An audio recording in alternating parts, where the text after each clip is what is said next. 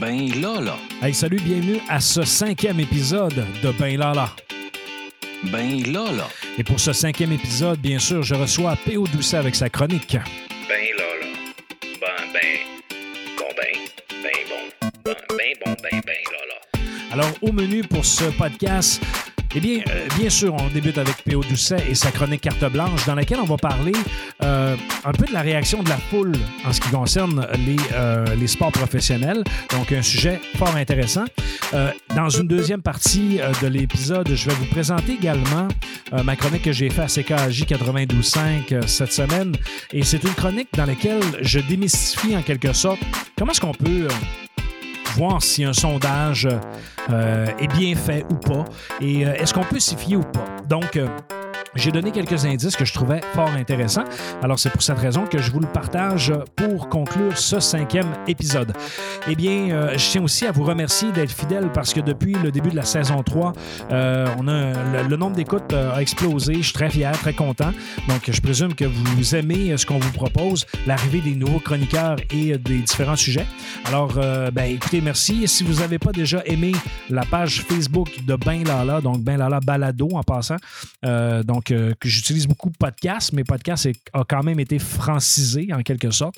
Alors, je vous invite euh, à aller cliquer j'aime et bien sûr à nous suivre sur benlala.ca ou sur toutes les plateformes. Donc, euh, quand je dis toutes les plateformes, le podcast est disponible sur l'application Balado d'Apple, sur iTunes, sur TuneIn, sur Spotify, sur toute la gang au complet. Alors, sur ce, on débute avec PO. Le seul chroniqueur qui a la carte blanche.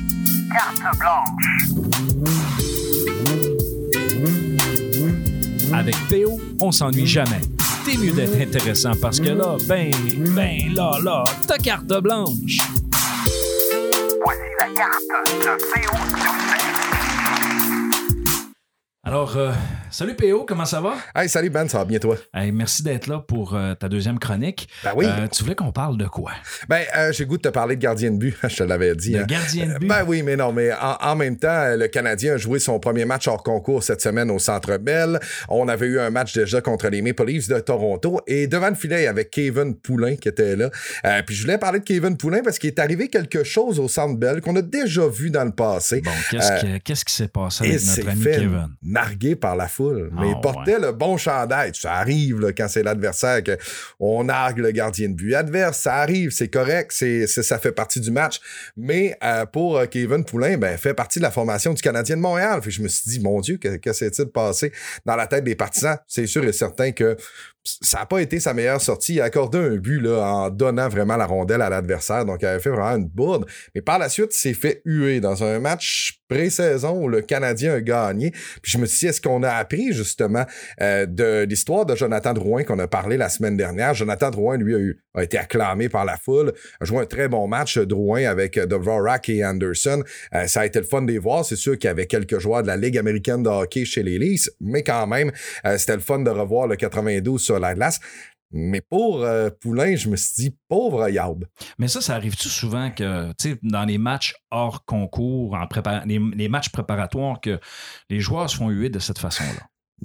En match préparatoire, je pense que c'est une des premières fois que je vois ça. Est-ce qu'on avait peut-être faim de hockey? Est-ce que, bon, le, le Centre Bell avait une certaine capacité? C'était un peu le retour à la normale, entre guillemets, parce qu'on pouvait acheter des billets pour y aller, puisque euh, pendant les séries, c'était vraiment pas abordable. C'était, c'était, un peu la folie des prix. Donc, on pouvait aller au Centre Bell pour la première fois. Est-ce que les gens s'étaient vraiment ennuyés du hockey? Tu sais, j'étais allé au Marquis la semaine dernière, euh, l'équipe euh, senior de Jonquière, euh, puis je dirais qu'il y avait une énergie supplémentaire, même si c'était un match hors concours, au mini-call de l'arbitre qui était semi-douteux, mais rien de trop grave. Un bon vieux chant de l'aréna de Jonquière retentissait, j'étais comme, ah, ça fait du bien de l'entendre. Mais euh, de là à huer son propre gardien de but, je, m'attendais pas à voir ça. Puis je me dis, Kevin Poulain euh, signait un contrat de Ligue américaine et euh, un contrat qui pourrait peut-être l'amener euh, chez les Lions de Trois-Rivières. C'est le nouveau club là, de la ECHL du Canadien, donc en bas de la Ligue américaine. C'est un gars qui a évolué avec les Tigres de Victoriaville jusqu'à peu près 2009-2010 avant de faire euh, son entrée dans la Ligue nationale de hockey. Joué une cinquantaine de games avec les Highlanders euh, de New York avant de partir vers l'Europe, a joué en Autriche, joué un match dans la Ligue nord-américaine et est revenu au Québec cette année avec le Canadien. Puis je me dis, le gars, c'est peut-être sa seule opportunité en carrière de porter le vrai chandail du CH. Là, le, euh, Mais, pourquoi? Parce que, parce que dans le fond, il n'y a pas de place. Là. Curry est encore là. Ben, Price est là, Allen est là, Caden Primo, euh, je pense, est devant lui. On a, on a amené ce gardien-là comme une bonne police d'assurance pour l'équipe de la Ligue américaine. Ben, Euh, bonne police en quatrième position. Là, ça. Oui, oui, c'est ça. Mais comme je te dis, pour l'équipe de la Ligue américaine, je pense pas qu'on le voit, à moins que Allen et Price se blessent, qu'on le voit dans la Ligue nationale de hockey cette saison. Donc, je me suis dit, le gars l'opportunité de sa vie de porter le bleu, blanc, Ah, c'est rouge sûr. au Centre Bell. Euh, famille et enfants sont là, tu sais, je veux dire, c'est... Puis tu te fais huer, peut-être un peu poche. Tu sais, des Non, fois... c'est je- sûr. Mais, mais, mais faut, faut- la, la foule, j'ai l'impression qu'elle a le goût de s'exprimer. Ouais, un peu trop, peut-être. Euh, tu- non, mais c'est parce que je sais pas si tu vis ça, là. Puis après, là, tu parlais de ton expérience au, Ouais. euh, au Seigneur. Moi, en fin de semaine dernière, dernière j'ai été au Cougar au football. Ben oui, ben oui, c'est vrai. Puis, euh, écoute, il y avait une ambiance, il y avait, c'était le fun, c'était, il se passait de quoi, c'était énergique, euh, et nos Cougars ont gagné, c'était encore plus tripant. Mais ceci dit, on sent qu'il y a un, un- monde, là, il- tu sais, euh, moi j'entendais dans les estrades, là, puis, euh, tu sais, les, les- les partisans, là, euh, c'était pas tout, le- tu sais, j- moi j'étais avec mes deux jeunes, puis des Mhm. fois je disais, écoute pas ce qu'il dit, écoute pas ce qu'il dit, c'est pas très élogieux. Ah, Mais on dirait que la foule a besoin de s'exprimer, tu sais. Puis là, dans Mhm. ce cas-là, effectivement, lui, c'était son rêve, en fait, euh, possiblement de porter le, le chandail du Canadien comme la majorité des Québécois. Puis là, la seule fois qu'il qu'il le porte, ben là... Ouais, c'est ça. tu sais, je me dis, on, a peu appris, je pense, de ce qu'on a fait subir à certains joueurs. Puis on parlait dans notre dernière euh, chronique, si vous l'avez pas écouté, allez la réécouter, là, mais on parlait de la pression que les gars avaient qu'on parlait 24-7 ou pratiquement du Canadien de Montréal. Et ce que j'ai aimé, c'est que pratiquement tous les anciens du CH, des gars comme euh, euh, Maxime Lapierre, Guillaume Latendresse, qui ont sorti notamment là, dans les dernières heures, puis bien des anciens du Canadien, qui ont sorti pour dire je sais pas ce qui s'est passé dans la tête des partisans à ce moment-là pour un match pré-saison que le Canadien a gagné. C'est sûr que euh, pour le gardien en tant que tel, il a dû se dire bon, ben, j'ai gagné la game, mais j'ai donné ce mauvais but-là. Puis en tant que gardien de but, souvent, on, se- on se souvient plus du mauvais but que les arrêts qu'on a faits. Euh, puis là, il, c'est, il est sorti d'un souvenir avec je me suis fait huer de, de, de, de ce match-là. Ben, s'il a gagné, euh, c'est sûr que non. Mais Ouais. le fait de se faire huer, il ne faut pas oublier que les attentes des spectateurs, OK, des partisans, euh, faut pas oublier que en juin dernier, juillet dernier, là, il était en finale de la Coupe Stanley. oui, oui. Puis là, les, les, les, les partisans, eux autres, euh, sais, le l'esprit collectif là, est pas très euh, est pas très élevé. Là. Même s'il y a des brillants dans, dans, dans la salle, le- l'effet de foule, non, mais c'est vrai, foule raison. va, va, va faire en sorte que tout le monde va dire. Tu sais, ils vont embarquer dans la patente. Mhm. Fait que là, en bout de ligne, tu te dis. Euh, écoute, c'est-tu vraiment un effet de foule? C'est-tu, euh, euh, ils sont, sont-tu mis à, à l'attaquer, ainsi de suite? Si tu fait applaudir à la fin du match, comme tout le monde? souhaite. J'espère, je ne l'ai pas écouté le match. Mais tu sais, moi, je me dis que les partisans ont des attentes. Puis euh, préparons-nous, là, parce que cette année, là, les partisans, j'ai l'impression qu'ils vont être partis comme c'est là, ils vont possiblement être déçus parce que là, ils ont vécu le rêve, tu sais, le rêve américain avec les dernières séries. Mhm. Fait que là, dans le fond, on ramène un peu le principe de la gestion des attentes. Tu sais, c'est comme si, mettons, je te dis, PO, moi, là, je te promets telle chose, je te promets telle chose, je te promets telle chose, ou, euh, tu sais, tu es habitué dans un certain standard euh, dans, tu sais, dans notre relation d'amitié. Ouais. Là, euh, finalement, tu te- je, te, je te livre moins. Ben, qu'est-ce que ça va faire? Toi, tu vas avoir généré des attentes par rapport à moi. Puis là, tu vas être déçu. Mais Fait- ouais, je, com- je comprends ton point puis tout ça, mais c'était pas Carey Price qui était devant le filet. Et c'est déjà arrivé que Carey Price a eu à dire, et tu vas peut-être te souvenir de cette euh, citation-là, chill out. Mhm. Tu sais, c'était calmez-vous, on est en match pré-saison. Synchronisme pour un gardien, euh, le match pré-saison est très important parce que, bon, ça remet, c'est bien beau des pratiques, mais quand on est en game shape, là, en forme de match, si on veut, le traduit bien librement au français, euh, c'est des choses qui sont quand même importantes. C'est sûr et certain que si le premier match de la saison, Canadien perd 6 à 0, Price fait trois bourdes, euh, ça score pas en avantage numérique. Euh, c'est juste des revirements, euh, je sais pas, moi, de la part euh, du nouveau venu Dvorak, je vais prendre lui. Euh, je comprendrais le- le- le- la foule de huée à ce moment-là, mais Écoute, c'est ton quatrième goaler qui est là. Ben oui. Il vient d'ici. Il arrive d'Europe. Il a travaillé fort. Je comprends, là, il y a des gens qui, ont, qui avaient aucune idée c'était qui Kevin Poulin l'autre soir. Ils l'ont peut-être déjà vu dans, dans l'uniforme des Highlanders à un bon moment donné, mais sans plus.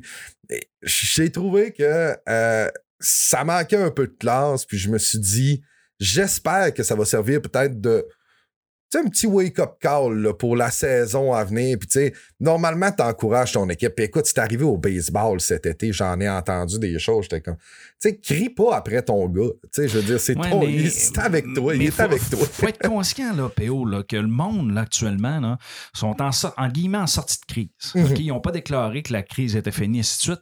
Mais par contre, et ce qu'ils disent, là, c'est que le collectif, là, quand il sera. Tu sais, les gens ont été confinés, les gens ont été tout seuls, les gens ont été privés de relations avec les autres. Donc là, tu arrives dans un environnement comme ça, puis là, tu as la possibilité de t'exprimer. Puis là, le- le- l'expression collective, là, elle s'exprime de façon différente que d'habitude. Parce qu'avant ça, là, quand tu es habitué d'être- en relation, d'être dans un mouvement de foule, puis que, mettons que tu, tu disais rien, dans, le fond, ton, ta réaction, euh, elle n'aurait pas été surjouée. Mais là, écoute, il y a l'effet d'entraînement qui, sûr. euh, qui vient avec. Donc, c'est plus dans cette. En tout cas, à mon avis, euh, et là, je ne sais pas si c'est documenté, je ne sais pas s'il y a eu des recherches qui ont été faites alentour de ça, mais espérons que l'effet collectif euh, a un impact. En fait, l'effet collectif en sortie de crise a, a cet impact-là, que ce soit négatif C'est ou possible. positif. C'est là. possible. En espérant que ça se traduise un petit peu plus dans le positif, mais c'est des choses qui sont déjà arrivées. On se souviendra du fameux match de Patrick Roy euh, quand il avait fait un arrêt de routine, la, la, la foule l'a acclamé, il a levé les bras dans les airs. Price l'avait déjà fait il y a une couple d'années. Retour de Patrice Brisebois aussi dans l'uniforme du Canadien s'est fait euh, huer. Mais quand, quand, quand c'est le gars adverse, j'ai pas de problème.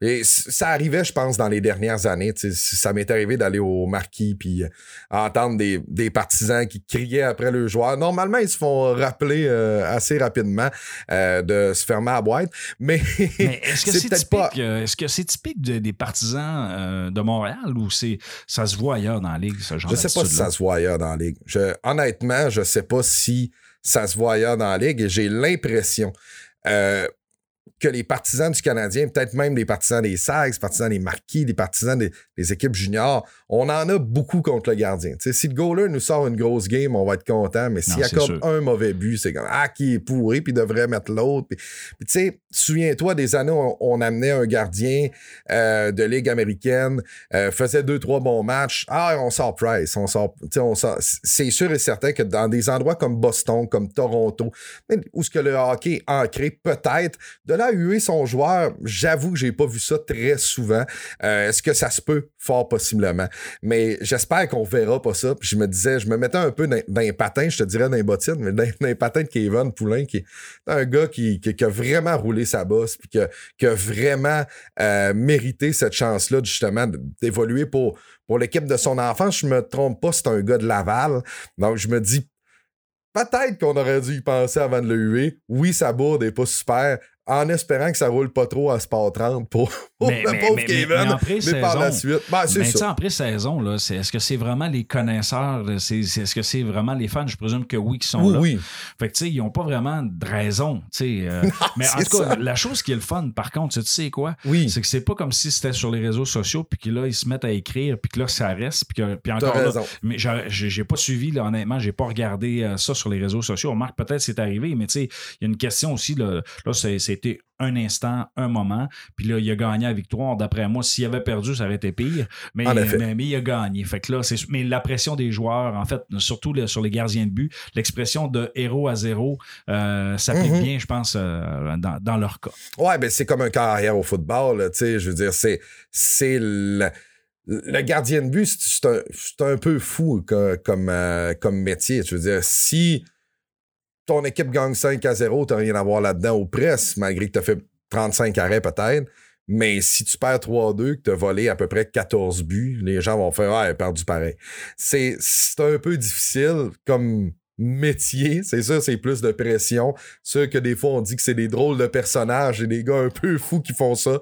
C'est vrai. J'en fais partie un peu, mais ça doit être pour ça que j'ai des traits de personnalité comme ça.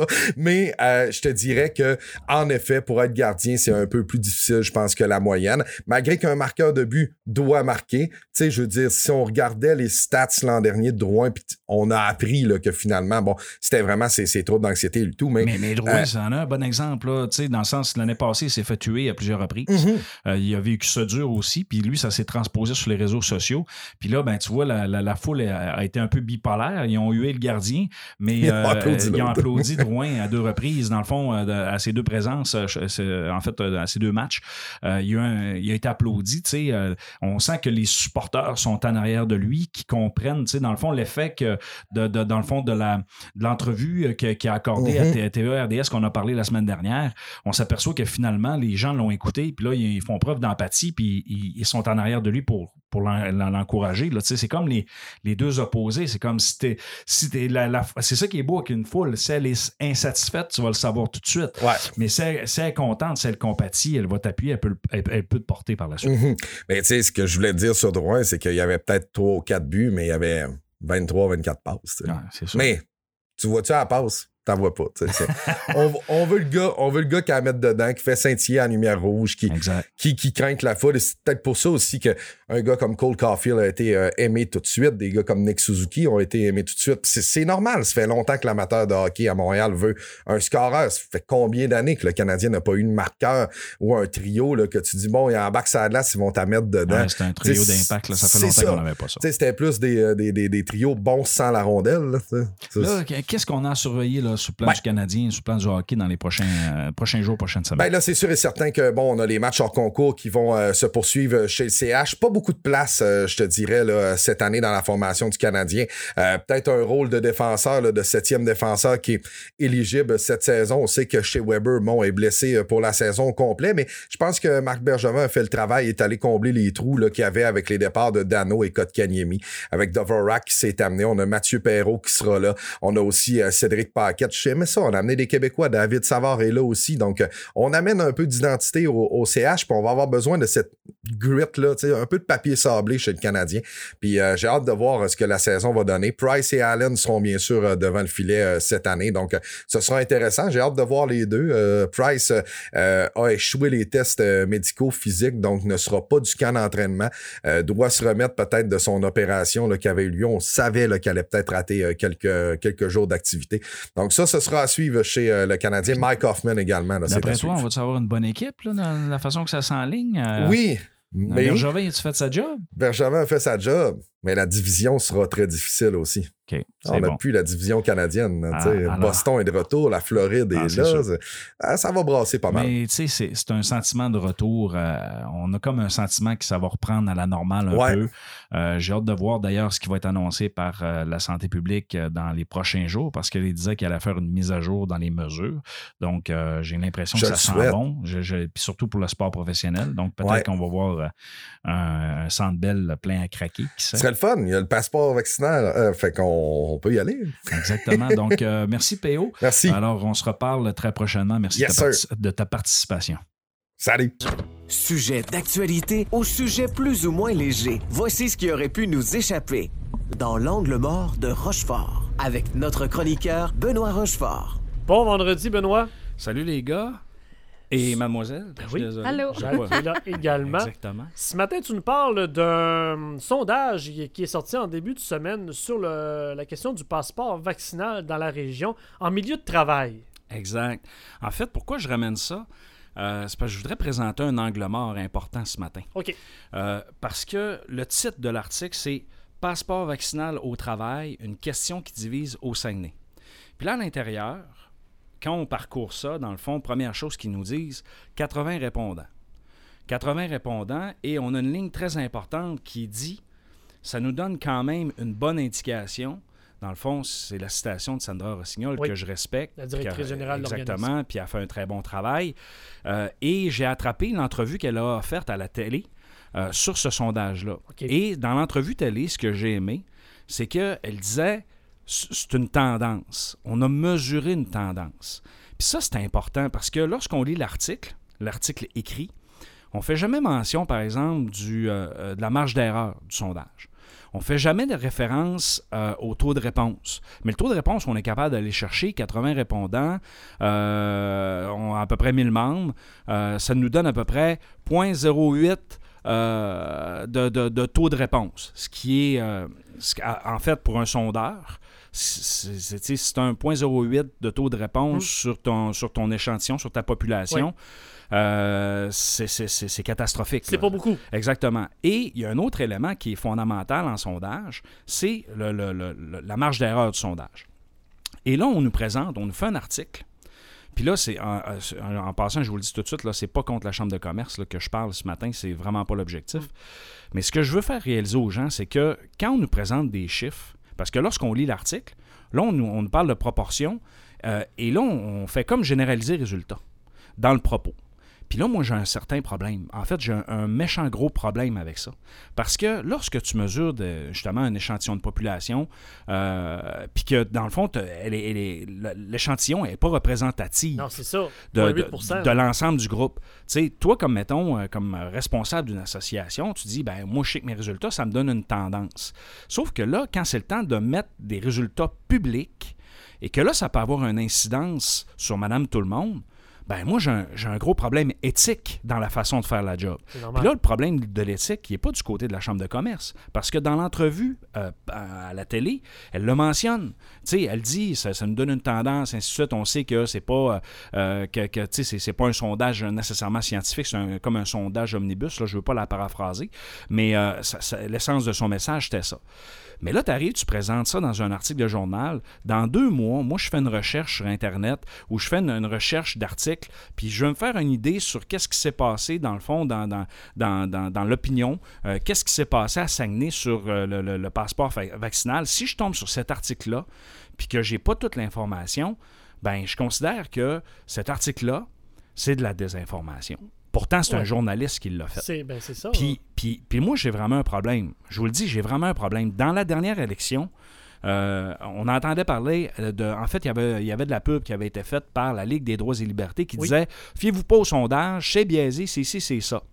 Ben, tu sais, quand j'écoutais le message, puis là, j'entendais les résultats de sondage, ben, je me disais euh, Ces sondeurs-là, là, c'est des experts. Là. Si, vous parlez, Ben oui. si vous parlez à Renan Larvé, c'est des experts. c'est sa sa job. profession. Exactement. Puis je suis convaincu que si vous parlez à, à, à- à Rénal, puis là, vous lui dites Rénal, toi, là, tu présenterais-tu euh, euh, des, des réponses, en fait, euh, avec une marge d'erreur qui, est, qui est inacceptable? Est-ce que vous, tu présenterais des résultats? Puis est-ce que tu les généraliserais avec justement cette marge d'erreur-là, avec une- un taux de réponse faible, ainsi de suite? Je suis pas sûr que comme sondeur, en tout cas, moi, là, personnellement, comme professionnel, là, parce que moi, j'en fais depuis 2004, là, du sondage puis de la recherche, ben, c'est des résultats que je pr- que je présenterai pas et que je ne me permettrai pas, par éthique, de, de- de dire ben, c'est ce que ça représente. Ça repré- c'est ce que ça, oui, ça nous donne une petite tendance, mais de là à faire une nouvelle.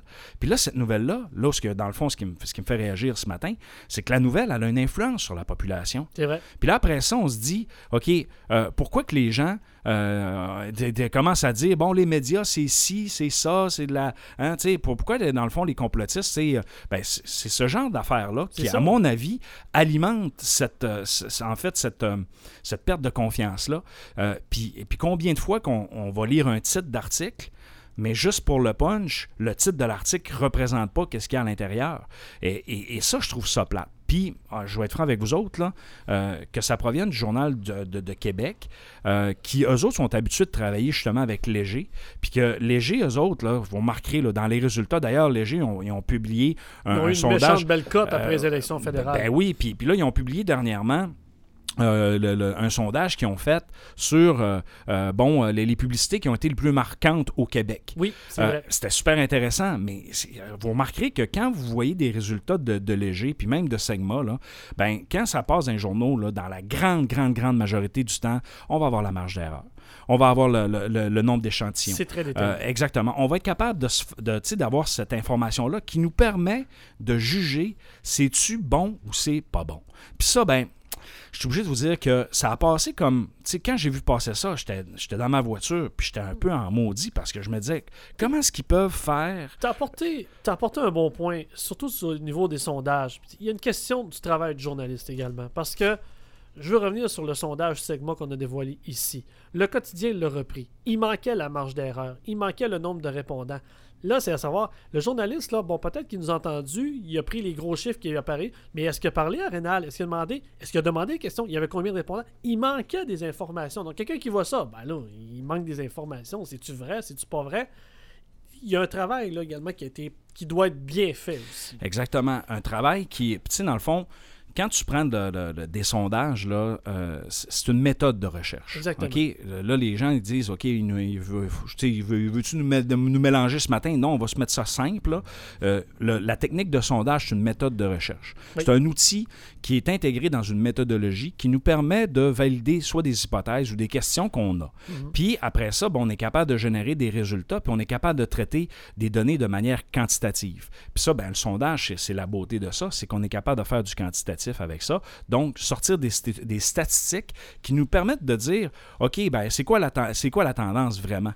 Puis tu sais, quand on parle de, bon, OK, ça nous donne une tendance, tout ça, euh, euh, 80 répondants, euh, mais tu sais, c'est un sondage qui est non probabilistique. C'est c'est- c'est un sondage, justement, où il y a un biais par rapport à l'échantillon, euh, de quelle façon que les questions ont été montées, de, de quelle façon que les gens ont répondu. Euh, c'est toutes des questions qui, euh, tu sais, pour quelqu'un qui, qui- qui traite ça de façon scientifique, est importante. Puis pourquoi je parle de la notion de science puis de scientifique, dans, dans le fond, dans le traitement de sondage, c'est quand tu rends tes résultats à la population, ben, il faut, que faut que ton information elle soit bonne. Pratiquement juste, là, vraiment, tout est détaillé. Eh, Exactement. Puis tu sais, dans les sondages là, politiques, là, euh, on est habitué de, de voir ça, puis, euh, puis ils font Oui. bien.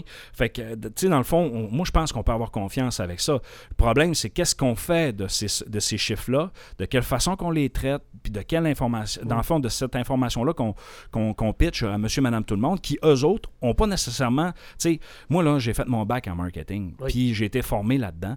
Puis, euh, tu sais, là, je suis au, je suis au doctorat. Combien de cours de méthodologie que j'ai fait? Donc, j'ai un esprit critique par rapport à ça. Mais c'est pas tout le monde. Moi, pas j'ai tout le monde. j'ai été à l'école. C'est pas de ma faute. Fait que, puis, je trouve ça important de le démystifier. Puis de dire aux, aux gens, si là, vous voyez dans le journal euh, ou qu'on vous rapporte des chiffres, qu'on vous rapporte des statistiques, regardez combien d'échantillons, qui a été le chercheur, c'est quoi la réputation du, ch- du chercheur, c'est quoi le profil, de, de où c'est que ça vient? Est-ce que, par exemple, on vous présente une étude qui a été faite, je sais pas moi, au Liban? J'ai rien contre le Liban, mais tu sais, est-ce que ça a été fait là-bas? Parce que une étude qui a été faite au Liban, est-ce que la population elle est représentative qu'on peut, par exemple, l'adapter pour le Saguenay-Lac-Saint-Jean? On prend un exemple, tiens, on, prend, on a demandé aux gens s'ils aimaient le hockey. On a pris deux, il y avait 2000 personnes, euh, des 2000 abonnés de saison des Saguenay de Chicoutimi. J'ai parlé à 4 personnes. Bon, J'ai posé des questions. Voilà là, ça le résultat. Bon, ben là, ben, là, ben- si tu dis pas, ben là, qui, qui- combien de personnes parlé? Ben 4 sur 2000, le pourcentage est pas gros. Ben, euh, dans un dans une optique quantitatif, mais si mettons tu me disais Dom, ben Benoît, moi là, je veux faire des entrevues avec euh, 4-5 personnes de fans, par exemple, du, euh, des Saguenayens, euh, puis que là, je sais pas, tu élabores un questionnaire avec des questions ouvertes dans lesquelles tu as un échange, puis tu fais une entrevue d'à peu près 45 minutes, une heure, deux heures avec la personne, ben c'est une méthodologie qui se respecte. C'est ça, exactement. Là, c'est d'autres choses. Exactement, c'est d'autres choses. Fait que tu vas chercher d'autres aspects, mais tu ne tireras pas de statistiques en disant, euh, bon, dans mes quatre entrevues, ça représente tant, et ainsi de suite. Non, mais par C'est pas assez.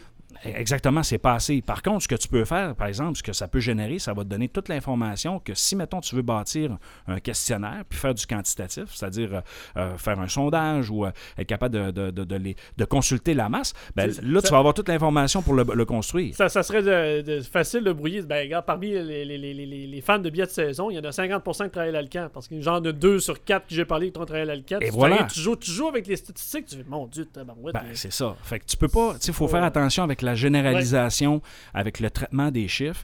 Puis, tu sais, je, je donne des petits trucs là, aux auditeurs ce matin. Ben, tu sais, regardez justement l'échantillon, Oui. la marge d'erreur. Si, le- important. si le sondage est en haut de, de, de- de 5 de marge d'erreur, euh, donc un niveau de confiance de 95% si c'est en haut de ça, euh, questionnez-vous un petit peu. Questionnez-vous. Questionnez-vous. Ben, puis des fois aussi... Puis lire les, euh, lire les questions peut changer la, la donne aussi parce que des fois, pas, pas, les sond- pas les sondages de firmes, mais tu regardes des fois des sondages qui sont un peu moins fiables. Tu regardes la question, puis la réponse est quasiment dedans. ouais, puis C'est- la subjectif. question. Subjectif, c'est ça. Ça donne un, un- euh, peut-être un, un élan vers une réponse qu'on veut.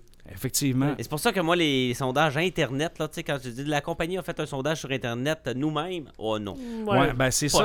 C'est, que il- euh, à ce temps, on a accès à, à no- à- à nos gens, là, à ceux qui peuvent répondre. On a accès à, la population rapidement. Sauf qu'il y a une méthodologie, il y a une façon de le ça. faire. C'est pas pour rien que les gens sérieux achètent, en fait, achètent les services de firmes spécialisées comme Sigma euh, pour être capable de dire. Puis là, ben, c'est c'est un autopub pour euh, Rénal, c'est correct. mais vous pouvez m'appeler aussi si vous avez besoin. Ben ouais. j'ai pas vraiment, quoi que j'ai, j'ai pas le temps actuellement d'en faire, mais c'est pas grave. Euh, ceci dit, à appeler des firmes spécialisées pour être capable de vous guider là-dedans, pour être capable Exactement. de bâtir vos. vos- Ils sont là pour ça. ben, c'est ça, puis c'est des experts. C'est du monde que si, mettons, tes résultats sont pas bons, moi, ça m'est déjà arrivé, là, en passant. Ah oui? Professionnellement, d'arriver et de dire, OK, euh, je, je faisais une séquence de focus group, puis il y en a un qui avait été scrappé par un participant, puis j'ai été obligé de jeter toute la, la- Hey. dans le fond, le deux heures de, de Ah, focus ouais. group. Je pouvais pas en tenir compte parce que j'avais un intervenant qui avait qui avait trop pris de place, puis Ok. euh, puis qui avait influencé les autres, puis qui avait été, euh, je veux pas dire menaçant, mais dominant. Puis, euh, Il avait influencé vraiment. là. Exactement. Puis, ouais. tu sais, tu as vu que ça avait été teinté. Fait que dans ce temps-là, je pouvais pas aller chercher, même si tu, dans ce temps-là, même si tu as une bonne animation serrée, Ouais. faut que tu laisses les gens s'exprimer aussi. C'était difficile à, à- à ramener, puis être capable de faire parler tout le monde pour avoir vraiment leur opinion. Fait que j'ai été obligé, de, de- dans le fond, de le scraper puis d'en faire un autre. Mais, mais ça, c'est au chercheur, c'est à la personne. Fait que là, si, mettons, je sais pas, moi, c'est un employé interne qui l'a fait, des petits focus group, puis que là, finalement, OK, c'est la tendance, mais ça n'a pas été traité de façon scientifique, ben là, tu peux arriver avec de l'information maltraitée qui ne représente pas nécessairement qu'est-ce que tu as besoin de savoir. Fait que, bref, ce matin, c'était le petit cours 101 métaux. Super intéressant. Puis, euh, puis, tu sais, je, je- je suis quand même content que, euh, par exemple, la Chambre de commerce est, est allée chercher une tendance. Oui. Là où ce que j'ai un problème, c'est dans la façon de traiter l'information dans, dans, dans, le, jour- journal. C'est ça. Il, y a- il manque non seulement quelques données, mais il aurait pu juste rajouter deux, lignes en disant que euh, c'est un sondage non probabilistique qui est pas- qu'on ne pouvait pas nécessairement généraliser, ainsi de suite. Moi, ça m'aurait, du moins, calmé un petit peu. Merci beaucoup, Benoît. Merci beaucoup. Eh Benoît, t'as pas entendu mon ami Alain quand- euh, ce matin? Non. Non, Alain Proviste qui euh, m'a envoyé un message ce matin. Écoute bien ça, tu vois. Hey, salut mon père, c'est Alain, Alain Proviste. Viens-tu à le soir?